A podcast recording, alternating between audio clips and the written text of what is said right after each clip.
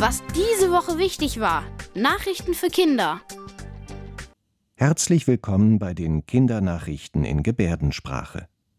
Und das sind die Themen.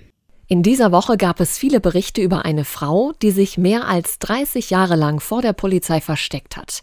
Jetzt wurde sie in Berlin festgenommen. Sie soll zu einer Bande von Terroristen gehört haben, die sich RAF nannte und schwere Verbrechen begangen hat. Bei unserem zweiten Thema geht es wieder einmal um Streiks. Davon gab es ja zuletzt einige und dieses Mal waren auch wieder viele Kinder davon betroffen, weil ihre Busse und Bahnen nicht gefahren sind. Und zum Schluss sprechen wir auch noch über einen besonderen Tag, den 29. Februar. Den gibt's nur alle vier Jahre. Warum das so ist und was das für Geburtstagskinder bedeutet, dazu mehr zum Ende dieser Kindernachrichten. Ich habe gehört, dass eine Frau, die untergetaucht ist, nun gefasst wurde. Daniela Klette wurde vergangenen Montag in ihrer Wohnung in Berlin-Kreuzberg festgenommen. In der Wohnung wurden einige Waffen und sogar eine Granate gefunden. Für die Polizei ist die Festnahme ein Riesenerfolg, denn Daniela Klette ist jetzt 65 Jahre alt und hat sich mehr als 30 Jahre lang vor der Polizei versteckt weil sie schwere Verbrechen begangen haben soll. Dazu gehören versuchter Mord und auch mehrere Raubüberfälle. Sie soll zu einer Terroristengruppe mit dem Namen RAF gehört haben. RAF steht für Rote Armee-Fraktion. Also die RAF war in den 70er und 80er Jahren aktiv und da begangen sie Entführung, Mord und Bedrohung. Sie ermordeten nicht nur bekannte Leute, sondern auch unbekannte Leute. Die RAF wurde in einer Zeit gegründet, als es in Deutschland viele Proteste junger Menschen gab. Auch viele Studentinnen und Studenten haben bei Demonstrationen mitgemacht, bei denen sie gegen bestimmte Regeln und Gesetze protestiert haben und auch gegen Kriege. Die allermeisten haben das friedlich gemacht. Die Mitglieder der RAF aber wollten das Regierungssystem mit Gewalt abschaffen. Sie legten deshalb Bomben und ermordeten Menschen, die wichtige Aufgaben in Deutschland hatten. So haben sie viel Angst und Schrecken verbreitet.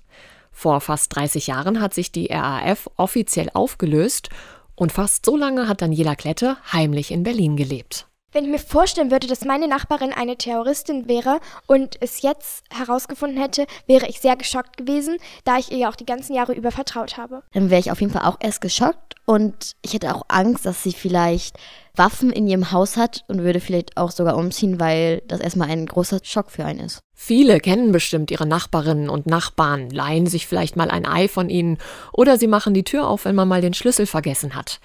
Daniela Klette hat sich den Namen Claudia ausgedacht und so ihre Nachbarn und alle Freunde und Bekannte jahrelang angelogen. Daniela Klette hat sich ausgegeben als eine Nachhilfelehrerin, dass sie von ihren Nachbarn und Mitmenschen halt nicht erkannt wurde. Journalistinnen und Journalisten haben es im vergangenen Jahr aber doch geschafft, sie zu erkennen, und zwar mit Hilfe eines Internetprogramms, das künstliche Intelligenz nutzt. Dieses Programm hat Fahndungsfotos von Daniela Klette mit Millionen Fotos im Internet verglichen und so konnte sie aufgespürt werden. Ob die Polizei dieses Programm auch benutzt, das verraten die Ermittlerinnen und Ermittler nicht. Manche überlegen sich jetzt auch, was wohl in Daniela Klettes Kopf vorgegangen sein mag, während sie sich so lange versteckt hat. Also ich hätte ziemlich große Angst davor, entdeckt zu werden und ich würde immer vorsichtig unterwegs sein und mich so verhalten, dass ich nicht auffällig bin und die Mitmenschen von mir denken, ich wäre eine ganz normale Person. Wenn ich mir vorstellen müsste, dass ich mich über Jahrzehnte verstecken müsste und dass ich niemandem sozusagen mein wahres Ich zeigen würde, ich glaube, mein Alltag wäre ziemlich voller Angst. Wenn ich an ihrer Stelle wäre, würde ich mir das ziemlich stressig vorstellen. Mit einem falschen Schritt ist man so gut wie im Gefängnis. Daniela Klette sitzt jetzt in Untersuchungshaft. Sie soll die Raubüberfälle zusammen mit zwei Komplizen begangen haben. Nach diesen beiden Männern sucht die Polizei noch. Jetzt gerade wieder haben ein paar Leute aus dem Nahverkehr gestreikt. Im Nahverkehr sind betroffen die Busse, U-Bahn und Straßenbahnen. Erwachsene und Kinder waren betroffen, da die Erwachsenen ja nicht zu ihrer Arbeit konnten und die Kinder nicht zur Schule oder zu ihren Hobbys oder zu ihren Freunden. Deshalb mussten viele dann das Auto nehmen oder das Fahrrad oder zu Fuß gehen.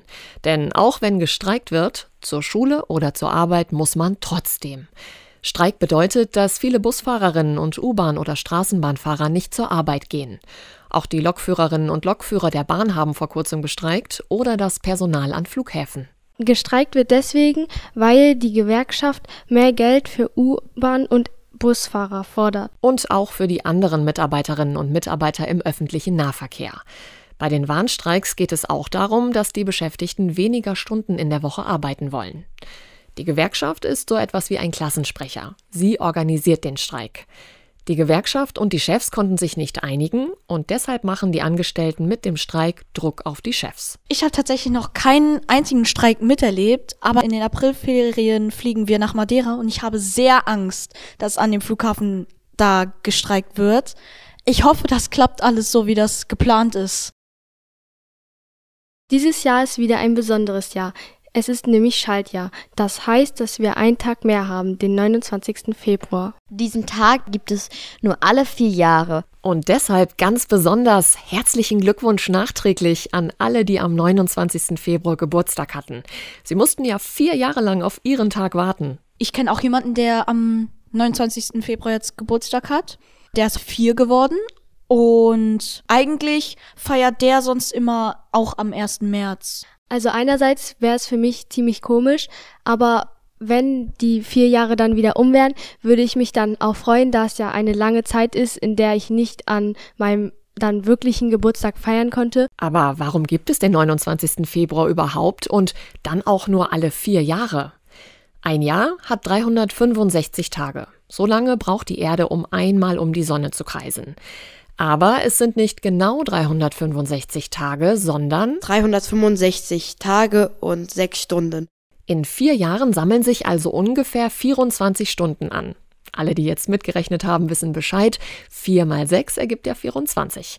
Das ist also ein ganzer Tag und den schalten wir am 29. Februar dazu. Deshalb heißt das auch Schaltjahr.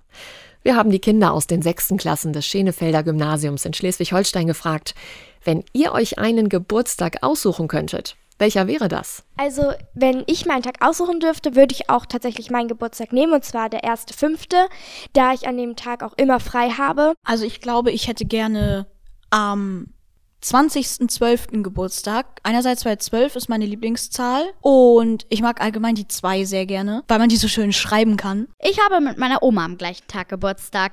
Bei uns ist es so, dass wir am 26.06. Geburtstag haben. Als es in die Ferien gefallen ist, konnte ich natürlich nicht sozusagen richtig mit meinen Freunden feiern, da die auch weg waren. Ich habe mit meiner Englischlehrerin am gleichen Tag Geburtstag und das ist der 14.10.